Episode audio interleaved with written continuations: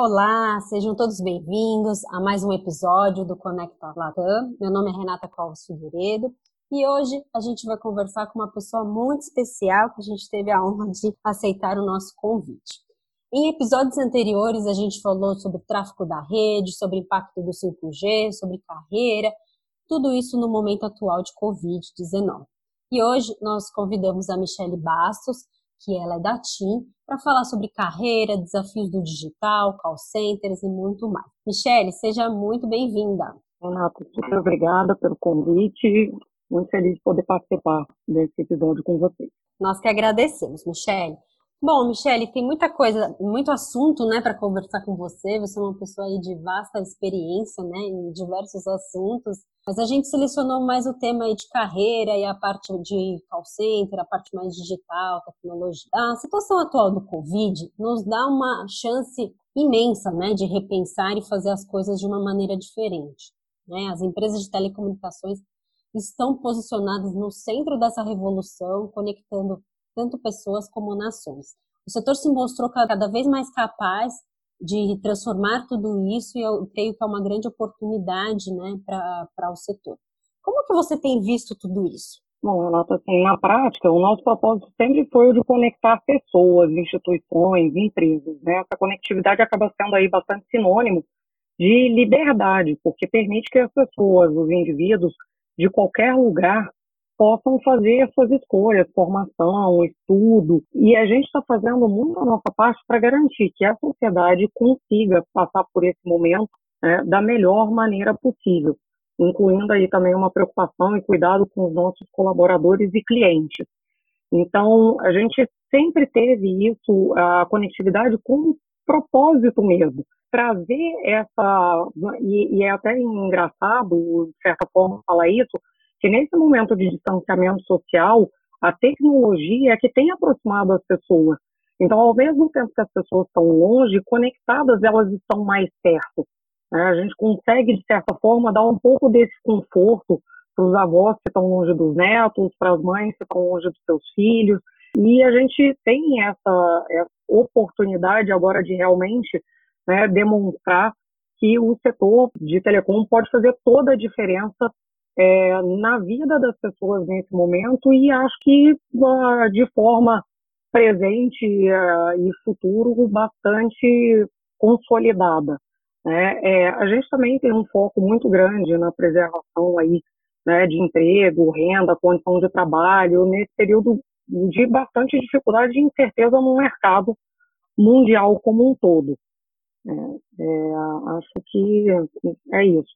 Bacana. E quais são os grandes desafios que o setor vai enfrentar nos próximos anos, na sua opinião? Então, é, a gente ainda tem muitas incertezas, né? É, uma, tem uma série de informações, teorias e tudo mais, mas a gente, do nosso lado, a gente tem uma certeza muito forte, é que a gente não vai sair dessa crise da maneira como entramos. É, é, a pandemia acabou acelerando e dando coragem para que vários paradigmas fossem quebrados, né? muito em relação à própria digitalização, muito em relação às sessões né, de home office, como é que a gente trabalha nesse mundo mais conectado sem necessariamente ter a, a presença física né, dentro dos escritórios. Então, eu acho que uh, o, os maiores desafios nesse momento são garantir que isso tudo seja realmente visto e trabalhado como uma oportunidade, porque de fato é uma oportunidade, é um super legado, né, essa mudança nas relações pessoais, de trabalho, de estudo.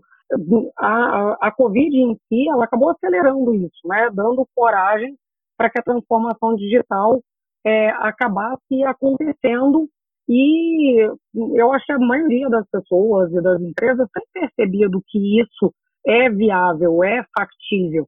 Né? A gente não necessariamente precisa ter as pessoas é, morando na mesma cidade onde a gente tem escritório, porque elas podem, com conectividade, com comprometimento, com a capacitação e tudo mais, trabalhar de onde elas quiserem. Isso acho que é, é bastante forte no que a gente está vivendo nesse momento e uh, a futuro. E eu acho que isso também nos dá a, a possibilidade de estar preparados para os desafios ainda bastante desconhecidos, mas com uma certeza, sairemos melhores uh, dessa crise, enquanto pessoas, acho que enquanto profissionais, enquanto sociedade, com uma visão né, mais solidária, mais talvez até humana, carinhosa disso tudo.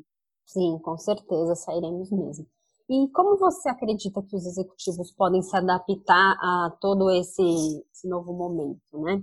Então, é, acho que, e, e, aí, de novo, volto a situações que eu diria que são engraçadas, porque é, eu percebo que muitas vezes as relações hoje, até né, de trabalho mesmo, é, as reuniões elas são mais ativas, elas acabam, elas acabam sendo mais focadas, a comunicação acaba sendo mais clara também, e isso eu acho que é a chave do sucesso. Assim. Quando a gente fala de digitalização, quando a gente fala de home office, né, juntando esse novo mundo que está se abrindo com a, a, questão da pandemia, a gente tem que conhecer muito bem né, os recursos que temos, e aí né, eu acho que os executivos uh, os, nas suas equipes, o que a gente tem, como melhor trabalhar isso tudo.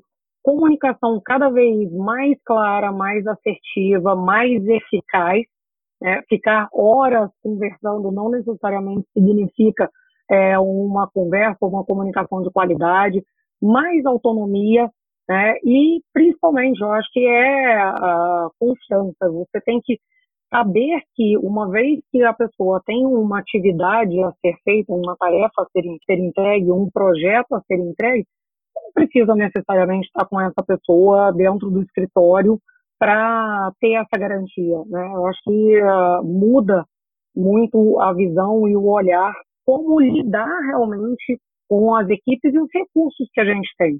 Por outro lado, a gente tem, é, o brasileiro acaba sendo muito afetuoso, né? Então, esse negócio de estar próximo, ver as pessoas, poder, de repente, estar ali no, no escritório, fazer uma reunião presencial, também vai ser demandado. A gente só vai ter que, de certa forma, calibrar. Calibrar como é que vai ser esse novo mundo novo. Bacana.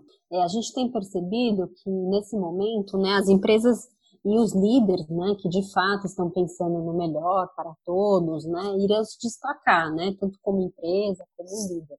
E isso será algo decisivo aí no, no pós-pandemia. Como você percebe tudo isso, Michelle? Eu sei que já falou um pouquinho sobre, mas se você puder falar um pouco mais. O ponto todo é que assim, a tecnologia acaba hoje sendo central, né, nessa nessa questão toda, né, numa garantia aí de, de manutenção de relações mais produtivas, relações pessoais, ela mantém contato, mas evita alguns deslocamentos, evita algumas aglomerações.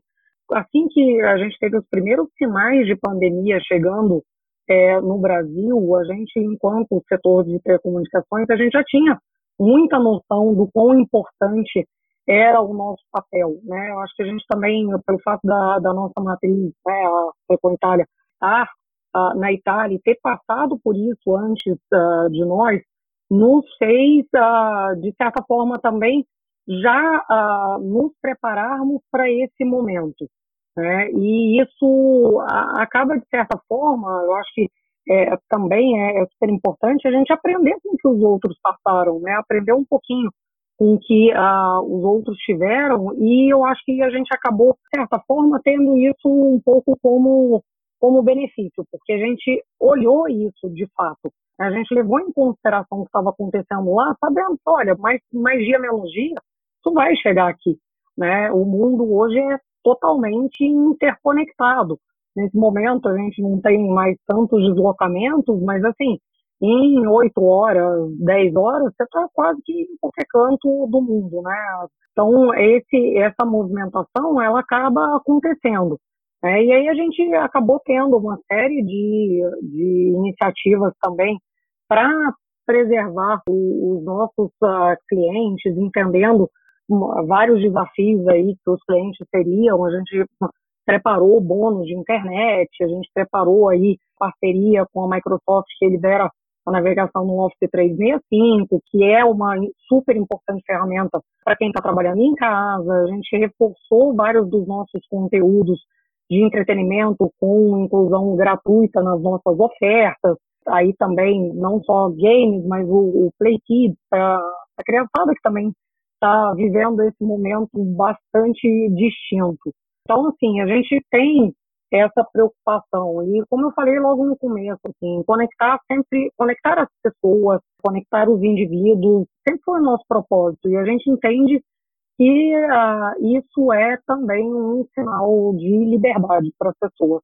Porque elas conseguem, né, das suas casas, onde quer que elas estejam, continuar estudando, continuar trabalhando, continuar né, tendo contato com uh, as pessoas e normalmente os contatos seriam pessoais, né? Então, acho que a gente eh, entende esse papel e a gente tem trabalhado muito fortemente nisso.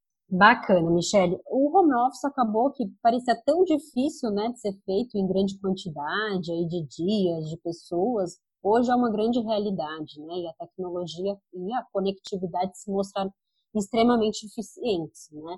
Com algumas, alguns ajustes a ser feito, mas bem muito mais eficiente do que muita gente pensa. É uma nova forma de trabalhar, na qual a vida profissional e pessoal agora tem a necessidade de se tornar mais equilibrado. Como isso tem acontecido na prática e da TIM, no, no, no, time que você gerencia? Você pode comentar um pouquinho também da questão do call center remoto, né? Que a gente sabe que, que tem também uma grande redução, né? Como que vocês têm trabalhado o call center também? Tá, bom, a gente já tinha uma cultura de mobilidade e flexibilidade na TIM, né? Então a gente já tinha flex office, algumas pessoas trabalhavam casa alguns dias na semana, e isso acabou, de certa forma, nos dando é, mais celeridade nesse processo de adaptação, porque algumas uh, empresas nunca tinham experimentado isso e passaram a experimentar só agora nesse momento. É, e aí, assim, a gente, a, a partir de 16 de março, a gente já tinha praticamente todos os nossos escritórios remotos e até o dia 20 de março, 100% dos colaboradores passíveis de execução remota já estavam trabalhando de casa. Então, assim, o que, que, o que, que isso significa? Todos os nossos centros de gerenciamento de rede, serviço, segurança, já estavam também trabalhando de forma remota, com turnos de 24 horas, então isso também é, é eu acho que foi um, uma quebra de paradigma gigantesco, mas também é, com resultados incríveis. Quando a gente fala dos passíveis de execução remota, porque até para garantir para os nossos usuários conectividade, a qualidade dessa conectividade, a gente ainda precisa de uh, algumas pessoas com trabalho em campo, mais devidamente protegidas, né, com todos uh, os equipamentos de proteção individuais. Quando um cliente, quando algum cliente nosso da, da Team Live precisa de algum reparo é, em casa, e, uh, os nossos técnicos também têm toda a adequação de, de equipamento de proteção pessoal para garantir a segurança dos clientes e a segurança dos nossos técnicos também. É, em pouquíssimos dias a gente conseguiu realmente remotizar o nosso call center. Então, uh, também algo que talvez se alguém tivesse previsto isso, olha, em uma semana a gente estaria com centro de gerência, centro de supervisão de segurança, call center 100% remotos e funcionando como se estivessem é, nos escritórios, as pessoas diriam que a gente não ia conseguir isso. Foi um trabalho intenso com todos, e na prática, assim, pelo fato da gente já ter a questão do flex office, a gente também já tinha ferramentas para isso. Acho que juntando né, a, a, tecnologia em si, a conectividade com ferramentas e esse é, essa flexibilidade que a gente já tinha de trabalho acabou sendo não vou dizer 100% natural, mas acabou sendo de uma maneira muito, muito tranquila né, e bastante rápida. Então, hoje a gente está funcionando 100% em home office, todos, todas as equipes né, que, que realmente trabalham, de certa forma, em escritório, e os nossos times de campo continuam atendendo aí os clientes e os nossos equipamentos para garantir essa conectividade. Perfeito, que bacana. E falando agora um pouco de 5G, Michele, como será o 5G do futuro, né? Você acredita que com todo com tudo isso de Covid, o 5G será ainda mais importante para o crescimento da economia e o desenvolvimento de novos modelos de negócio no Brasil? Ou você acha que talvez tenha uma desaceleração do 5G? Como que você tem visto esse tema? Acho que a gente tem que separar o tema em, em dois. Né? Primeiro, falando especificamente da tecnologia, e eu acho que depois a gente fala um pouco da situação do 5G no Brasil. É, a gente já vem, desde o ano passado, falando muito que o 5G não é uma evolução tecnológica, ele é uma revolução tecnológica com um principal benefício aí de, aprimorar, assim, todo o nosso sistema econômico, toda a parte de infraestrutura, gerar novos modelos de negócio, criar soluções inéditas que vão acabar contribuindo para essa retomada no pós-pandemia. É, a gente começou o ano passado com ah, alguns testes, né, já com a licença específica da Anatel para tal, com alguns ah, labs 5G é, em três uh, regiões país. E depois com uma quarta que é dentro do, do Cubo, em São Paulo. Então, hoje a gente tem um lab com 5G em Florianópolis, a gente tem um em Santa Rita do Sapucaí e tem um em Campina Grande.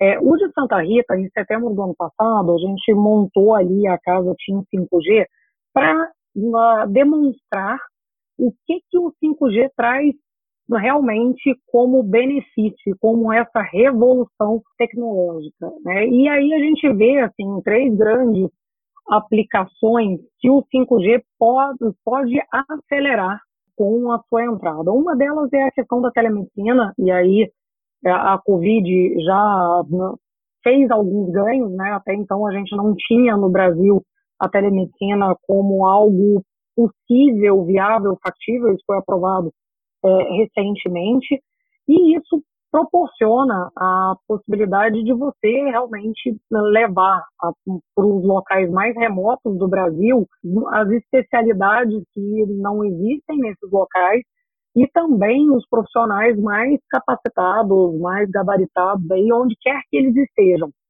É, depois a gente fala muito do, da, do avanço na educação à distância. E aí a Covid também trouxe isso de forma acelerada para a gente, que é, tem várias escolas que estão é, de forma remota continuando as suas atividades. E aí, assim, na prática, a gente poderia pensar em uma escola do futuro ter de qualquer cidade diferente de onde a pessoa mora.